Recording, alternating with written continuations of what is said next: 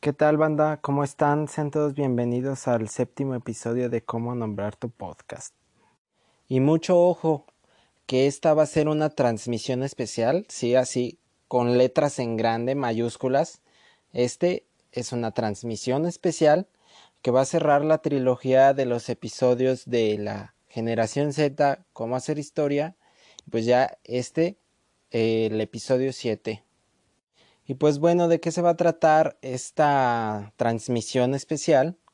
Pues les voy a dar 10 recomendaciones, así es, que igual se va a complementar con el tema de los que hemos venido hablando en los anteriores podcasts que les comenté. Y, pues el tema, ¿cuál es? Ese mismo, eh, literatura exactamente. Y como dijo Dross, este no es un top, es solo una lista, así que vamos a darle. Esta primera recomendación que les voy a dar si es grande, es magnífica en todo el sentido de la palabra. Y les estoy hablando de Un Mundo Feliz de Aldous Huxley, esta novela que se escribió en 1900, por ahí de 1930, este, de este escritor nacido en Inglaterra que después migró a Estados Unidos por la Segunda Guerra Mundial.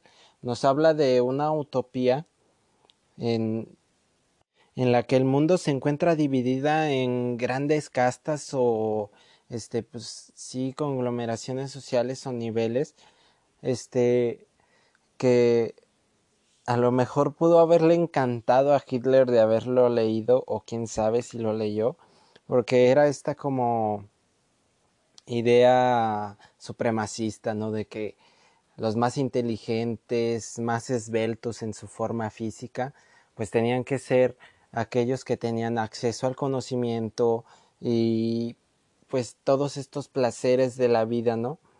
Entonces aquí en esta novela nos damos cuenta desde que desde que uno nace, ya no por el acto, pues sino de la reproducción, de la penetración, perdonen la palabra, ya no por este acto, sino que pues nacemos de tubos de ensayo y pues eh, en, en, ese crecimiento pues nos seleccionan para saber si somos de las castas menores o de los obreros o de las castas mayores que van a tener pues acceso a todos los lujos de esta vida, ¿no?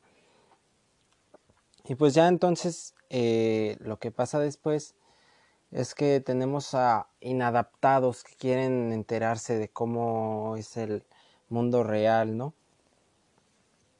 Pero antes de entrar a detalle, pues, ¿por qué se le dice mundo feliz? Pues es que es este como mundo ideal en el que ni siquiera los, los que son explotados sufren por ello. ¿Por qué? Porque desde pequeños se les adoctrina para ser así cuando sean mayores, pues simplemente este ser explotados y con eso se supone que realizan su vida, con eso ya están completos. ¿Por qué? Porque desde pequeños se, se les creó para eso en, en realidad.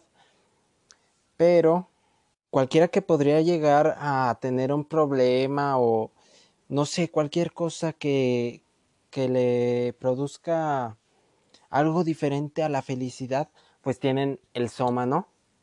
Que este es una droga que pues los eleva. Y también tienen como estas organizaciones en las que se juntan y hacen orgías porque pues ya el sexo no trae como consecuencia este pues concebir otra vida. Y pues este es el panorama general de un mundo feliz que nos puede parecer extraño pero dentro del libro parece que pues simplemente es su vida y lo aceptan y eso es todo.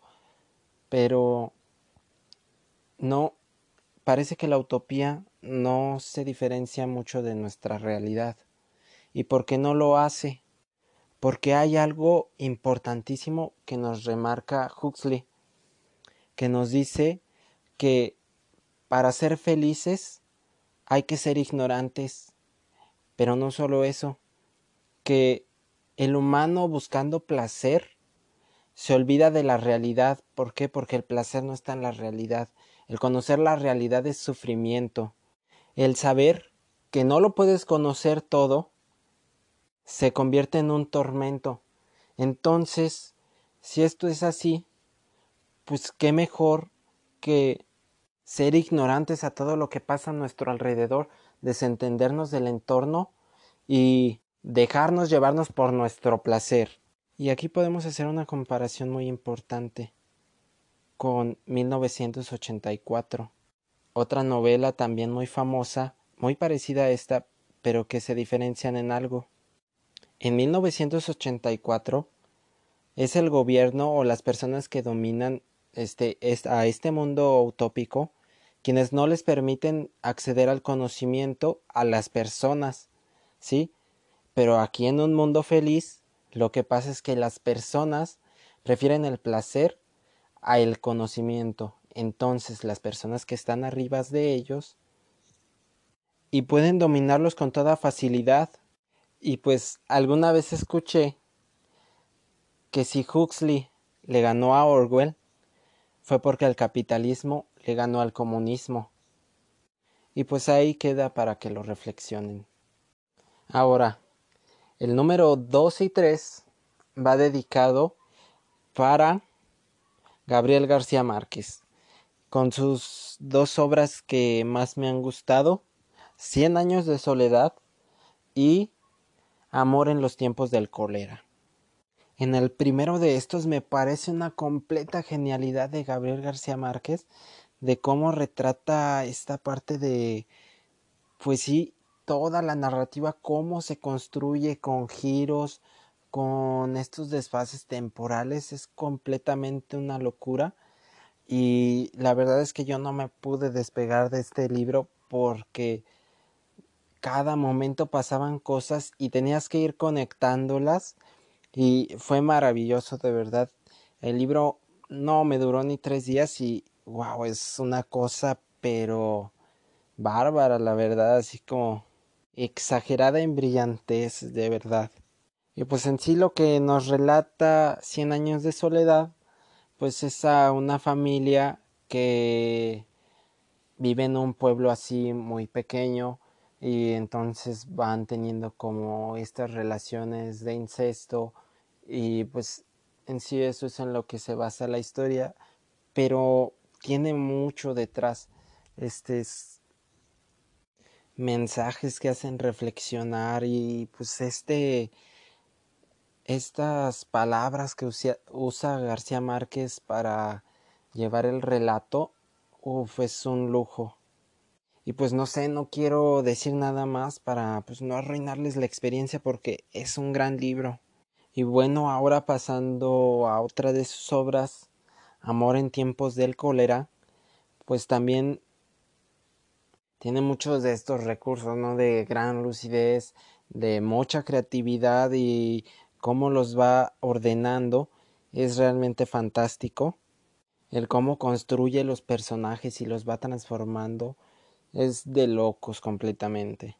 Y pues este amor en tiempos del cólera es esta historia de allá por el siglo XIX que nos habla de un joven que ya es mayor y conoce a una chica de unos 12 a 15 años, no recuerdo bien, y se enamoran.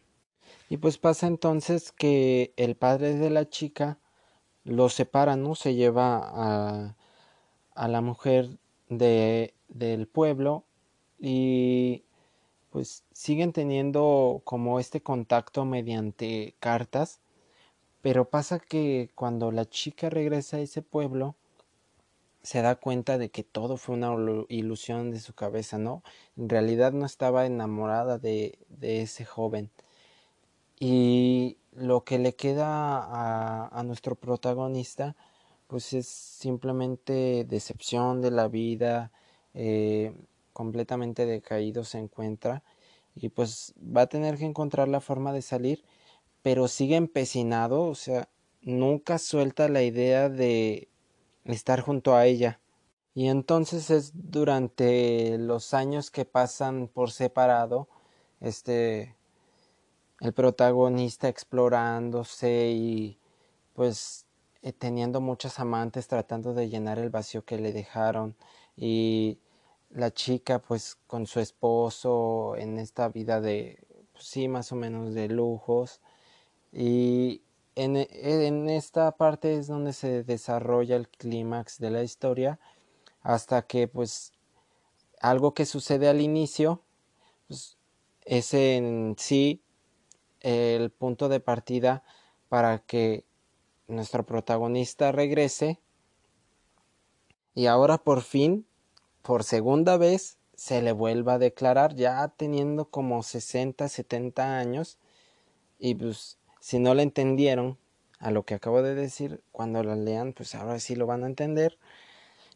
Pero todavía después ya como a los 70, 60 años se le vuelve a declarar y lo vuelve a rechazar y entonces él vuelve a persistir. Y pues ya tenemos este final como más bonito, más confortable que les va que aunque no sea pues en sí el final más hermoso y bonito, pero va a ser un poquito confortable. Ya lo verán cuando la lean. Espero y alguna de estas recomendaciones les sirva porque Gabriel García Márquez pues es grandioso así que no se lo pierdan no número 3 y pues ya si les gusta la acción el suspenso las novelas policíacas este les voy a recomendar toda la verdad porque trae muchas reflexiones adentro esta historia de David Baldacci que creo que es del 2016 y pues sí trae varios mensajes dentro este como la manipulación de de la información ¿no? en estas épocas actuales que pues la manipulación de la información se puede notar mucho, se puede ver mucho. Nos da como esta visión de si el humano necesita sufrir, necesita ver el terror de las demás vidas, pues para ser empático con otros o para pensar en los demás ante el miedo, la desesperación, de si en ese momento si nos conformamos como un conjunto o si de plano somos despiadados, este seres sin sentimientos que nada más buscamos el beneficio propio estas cosas las pone en cuestión y son buenas para reflexionar en esta época actual que es pues, somos muy individualistas.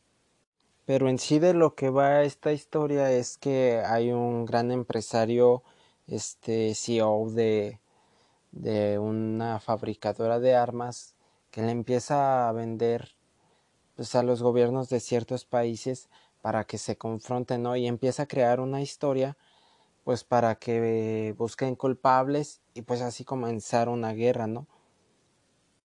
Pero pues en su camino se cruzan una periodista y un agente y entonces pues aquí es donde van a colisionar estas fuerzas y donde vamos a ver pues este esta gran narrativa que es, es grandiosa en el manejo de esto del suspenso, de las sorpresas.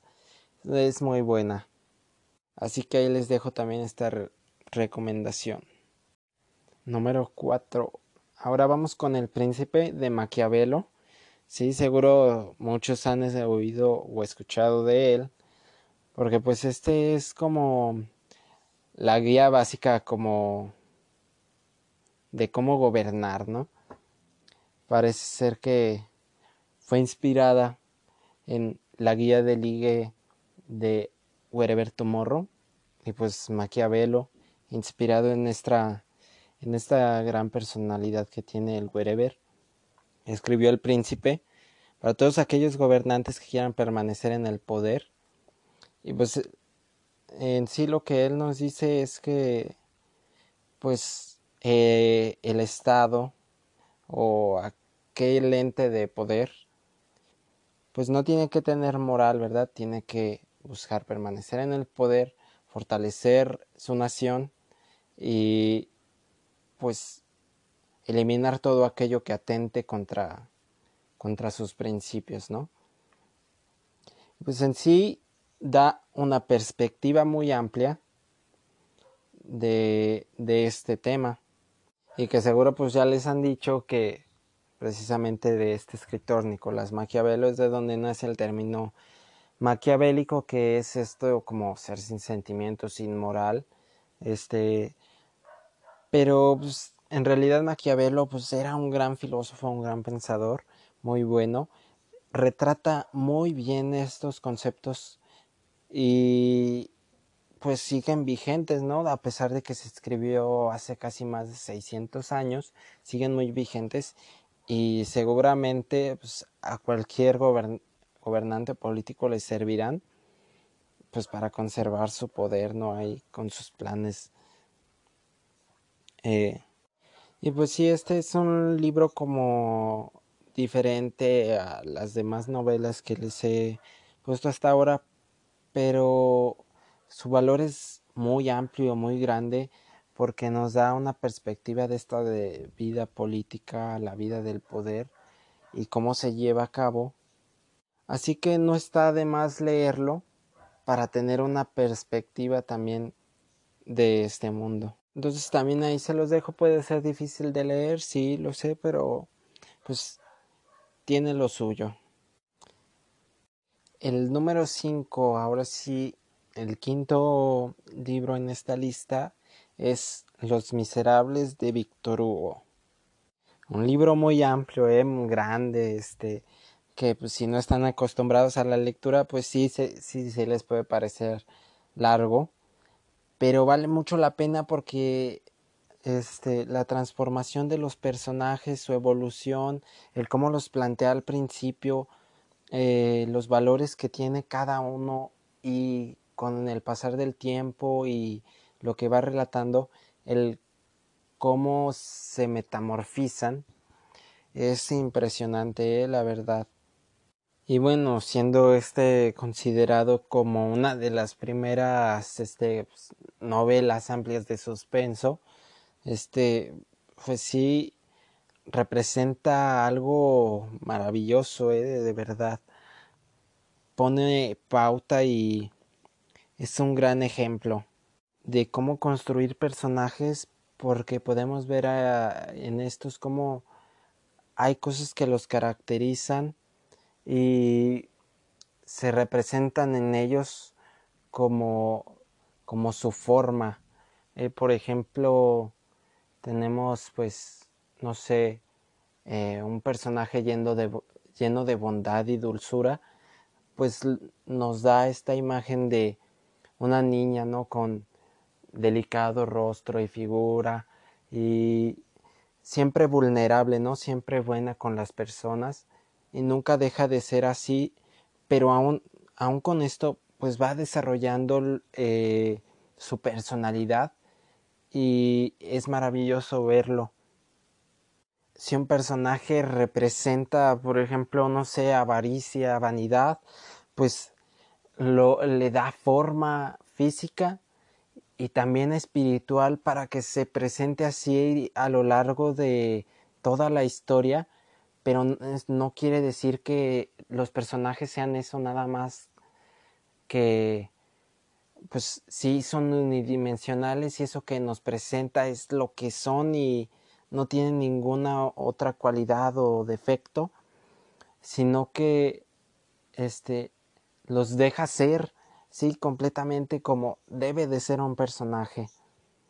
Y pues en, en este libro en sí lo que vemos es toda la evolución y la historia de Jean después de, salir de prisión y que tiene otra oportunidad para pues para este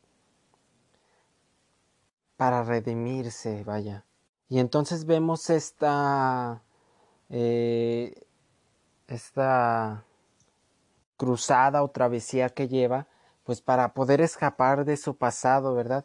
Que aunque no haya sido un hombre malo, pero está siendo visto como tal por la sociedad y entonces se tiene que transformar para poder eh, olvidar ese pasado y ser alguien. Muchas veces en la historia se pregunta, ¿quién soy yo? ¿Qué voy a hacer? ¿Por qué? Y entonces le da mucho valor eh, a el cómo uno se percibe a sí mismo y lo perciben los demás. Así que anímense, en algunos capítulos se puede poner algo tediosa y no puedes no entender mucho, pero vale la pena.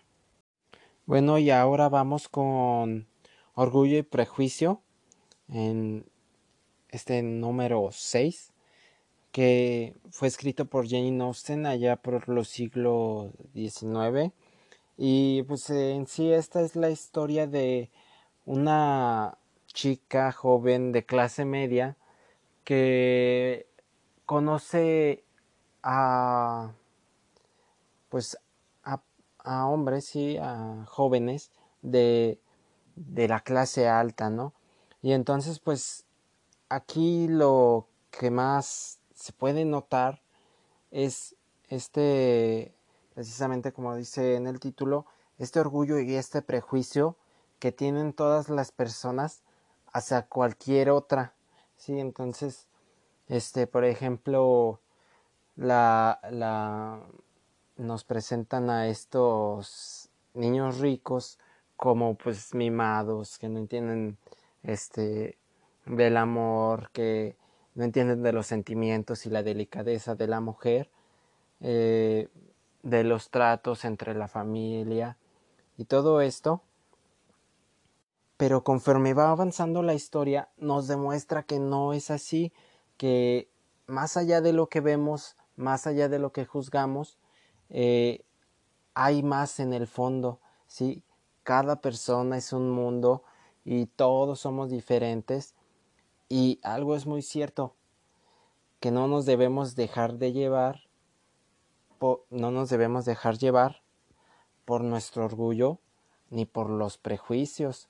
Y eso es muy importante, algo muy bonito y fundamental que se aprende, que yo aprendí leyendo esto. Y entonces, pues sí, me dejó a mí como esta parte de, oye, ¿y, y cómo te verán a ti los demás? porque pues nadie te lo dice, ¿verdad? Cuando, cuando te juzgan, pues nadie te dice que están juzgando o qué parte de ti juzgan. Siempre eso es externo. Pero sí me quedó esta duda de cómo eh, es uno visto a los ojos de los demás. Y no tanto por el hecho de si, ay, si me aceptan, este, si si me veo bien así o si esta actitud está bien, si como me comporto les agradaré a los demás. No, no se trata de eso, sino de que a lo que se refiere es a esta parte de la personalidad y el cómo te presentas, tus comportamientos, como tus valores es lo que en realidad se juzga en esta en, esta parte a la que quiero hacer referencia. por ejemplo, ¿no? Si siempre te has preguntado si de verdad la demás gente pues te llama soberbio o te llama egocéntrico porque pues tú dices es que así soy yo, es normal, o sea, esta actitud que tengo estaré mal al presentarla a los demás porque no sé si en realidad ellos me consideran como como soberbio como egocéntrico. Entonces yo quisiera saber y de ese modo darme cuenta yo de mis errores, pero pues en sí, pues nunca lo sabemos. Entonces este cuestionamiento es como el que deja esta historia. Y pues también sabemos que pues, nuestro orgullo a veces sirve, a veces no, pero mejor dejarlo a un lado. Este, nuestro orgullo no siempre nos va a dejar las mejores herramientas para relacionarnos con los demás. Entonces, pues sí, muy bonito el mensaje que nos deja Jane Austen y un libro más para que ustedes puedan leer. Muy bonito que es si les gustan las historias de amor. Número 8, ahora sí se viene El viejo y el mar de Ernest Hemingway. Eh, este libro que este, se desarrolla en Cuba y pues nos habla de un viejo, ¿no? Que está por irse, pues tiene la esperanza, ¿no? De salir al siguiente día en la mañana y encontrar un gran pez y traerlo hasta, hasta su hogar eh, por el simple hecho de, pues su realización personal, ¿no? Sentirse satisfecho de su día de trabajo. Eh, y esto también es hermoso el cómo lo retrata Hemingway, porque pues ahí les va spoiler, cuidado. Eh, pues, si encuentra a este pez grande, enorme, ¿verdad?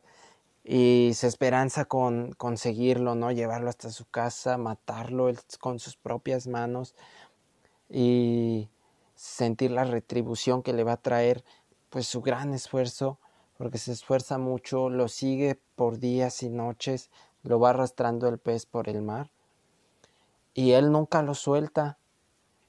Y entonces, ¿qué pasa? Que ya cuando lo logra, se le viene todo abajo ¿sí? Llega, llega a la costa y pues el pez que él traía son solo huesos, este, por, y, pues sí, está cansado, decepcionado y aquí hay un punto de gran reflexión que es él aún y cuando le fue muy mal, o sea, tenía en sus manos este lo que él quería, lo que él tanto anhelaba y simplemente se esfumó y entonces pues no le queda nada más, está cansado, este está completamente derrotado. Pero al siguiente día se levanta el sol, pues dice, pues hay que volver a trabajar, ¿no? Hay que volver a hacer lo que hice el día de ayer. Y este es pues un mensaje para todos. Eh, no derrotarse nunca, no decepcionarse por el esfuerzo que hacemos, ir trabajando siempre y, pues si anhelamos algo, eh, no importa cuánto tiempo que tengamos que invertir en ello, pero vayamos a seguirlo hasta que demos con él y pues les dejo, les dejo ahí esta recomendación y ojalá se animen a leerlo porque es muy bonito. Y ya sé que dije esto varias veces en el resumen de los demás libros, pero pues este es especial, ¿no? En este punto de que el mensaje va para todos, no no si quieren alcanzar su sueño, háganlo, ustedes pueden y de eso se trata la vida. Nunca darse por vencido. Ahora, el número 9, fíjense, este fue el primer libro que leí. Este, como ahí por que yo tendría, no sé, pero iba eh, como en quinto, cuarto de primaria. Y entonces pues me gustaba mucho esto de la fantasía, ¿no? La ciencia ficción era lo que me encantaba.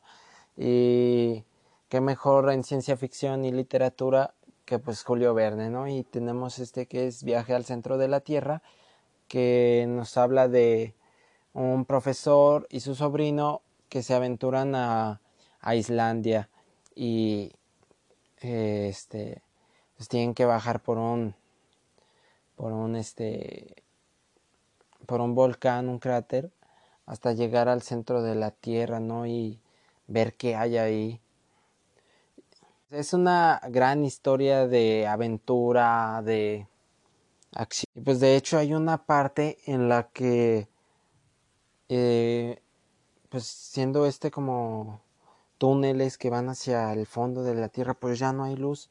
Y hay una parte en que Julio Verne, no sé, pero para cuando yo lo leí, fue algo completamente que me que me hizo alucinar están está solo el joven, el, el sobrino del profesor, en un pasadizo.